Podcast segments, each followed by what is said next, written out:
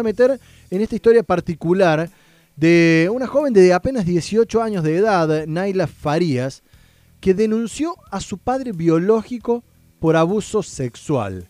Le- la tenemos ya mismo en línea, le voy a dar eh, la bienvenida a Naila. Muy buenos días, Jonathan Cloner, de este lado. ¿Cómo te va? Hola, buen día, Jonathan. ¿Cómo está? Un, un gusto poder ser escuchada ahí en- en- al aire y en tu programa. Naila, contame un poquito, a ver, ¿cómo es este tema? Vos tenés 18 años, has denunciado a tu papá biológico por abuso sexual, ¿es así? Exactamente, en el 2019, cuando tenía 16 años, eh, lo denuncié por, por abuso en el pueblo de mujer. Eh, se me tomó la denuncia ahí y en ese momento el pueblo lo único que me dio fue una restricción para que él no se acerque a mí. Bien, a ver, cont- contame un poquito cómo era eh, el contexto. Estaba, eh, ¿Vos vivías eh, con él? Estaba, ¿Vivías solo con, con el resto de la familia? ¿Cómo era, ¿Cómo era ese contexto en el cual sucedió esto? Eh, a los tres años, el señor murió Nicolás Sebastián. eh, a los tres años de edad mía, él salió de estar mm, privado de la libertad Sí. Y porque estuvo con un caso que le habían lo habían imputado por homicidio y él, él salió de ahí de estar en la cárcel y bueno eh, se me llevó a mí y a mi mamá a vivir con él porque nosotros estábamos viviendo en la casa de mi abuela en Sí. Barrio Cabildo. Eh, bueno él nos llevó eh, pasamos días difíciles en ese momento a lo que yo tengo memoria mi mamá eh, siempre empezó a cuidar autos, él no hacía nada, lo único que hacía a veces era salir a, a changuear, pero muy de vez en cuando la, la boca y cabecera de, de mi hogar siempre fue mi mamá. Bien. Y vos decís que en el 2019 lo denunciaste por abuso.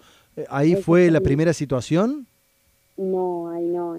A los 13 años de edad mía, eh, un día cualquiera fue, él empezó primero a manosearme, porque él hizo, hizo ese primer acto. Sí. Y bueno, yo al principio no, ya no sentí, me sentí mal y helada, porque no, no sabía qué, qué es lo que estaba pasando en ese momento. A los días siguientes de ese acontecimiento, eh, una amiga del colegio eh, me dice, tengo algo que contarte, dice, mi papá, mi padrastro dice, está abusando de mí. Y yo le miré Sí. y digo, pero no te entiendo, sí, me dice, me pasa esto, eh, mi papá me toca, mi papá me, me, o sea, abusó de mí, parte sexualmente, dice, y yo le miré y, y pensaba dentro mío, me está pasando lo mismo que ella. O sea, a partir de lo que te contó una compañera de colegio, te diste cuenta que era lo que estaba pasando con vos. Exactamente. Y al, ese día, cuando vuelvo a mi casa con mi papá, eh, quería vol- volver a, a tocarme y, bueno, y a buscar cosas de mi cuerpo. Y yo agarré y le digo, no, no hagas esto, le digo, porque lo que estás haciendo vos está mal. Y mi amiga le digo, ¿qué pasa eso? Con tal? Y me dice, bueno, no digas nada, dice, porque si vos decís algo, dice que te voy a pegar a vos, dice, y me voy a agarrar muy mal con tu mamá, dice. Y de ahí yo sentí miedo y ese día cuando yo quiero tomar coraje y enfrentarlo, Sí. él me pegó. Eso fue, me decías, a los 13 años, o sea, estamos hablando cinco años atrás. Después, a los que 16, lo denunciaste. Ahora la pregunta es, ¿esta persona está detenida? No, no está detenido. Lamentablemente la justicia fue lenta, porque en el 2019 cuando le denuncia y me tomaron declaraciones, me llevaron de un lado para el otro para seguirme preguntando el calvario que yo viví, no me hicieron nada. Lo único que que me fue una restricción, una restricción nada más que no se podía hacer para mí. El primero de marzo de este año Sí. eh, él me manda unos mensajes vía Facebook amenazándome porque yo el 8 de febrero a las 1 y 20 más o menos de mediodía me lo encuentro en Boulevard San Juan y Tuzango. Bien. Yo había salido a entregar unos currículum y aparte ese día una reunión de una de las organizaciones que estoy y me lo encuentro como si nada y ahí me amenazó. O sea, te amenazó en la calle, digamos, esto ahora. En, el, en, plena calle me amenazó, eh, me dijo que no se había olvidado de mí ni mi mamá, que pronto la íbamos a pagar y yo asustada lo único que hice es correr ¿Y volviste a presentar denuncias en contra de tu padre biológico? Exactamente, desde el día primero de marzo empecé a presentar denuncias por las amenazas que él había hecho.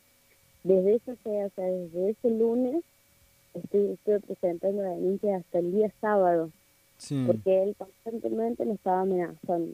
El día miércoles a la madrugada entró a mi domicilio acá en Barrio Cabildo, donde vivo yo, a dejarme una nota de menos.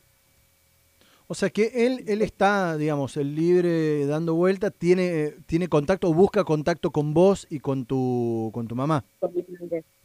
Sí, sí, porque... ¿Qué, ¿qué respuesta te dieron desde la justicia, desde la policía, desde el pueblo de la mujer, desde alguna organización? Ya, si soy sincera, respuestas favorables no he tenido ni de parte de la justicia, ni de parte de del pueblo de la mujer. Lo único que me han dado fue un botón antipánico que el día miércoles, cuando yo lo usé, el móvil tardó 20 minutos en venir a mi casa.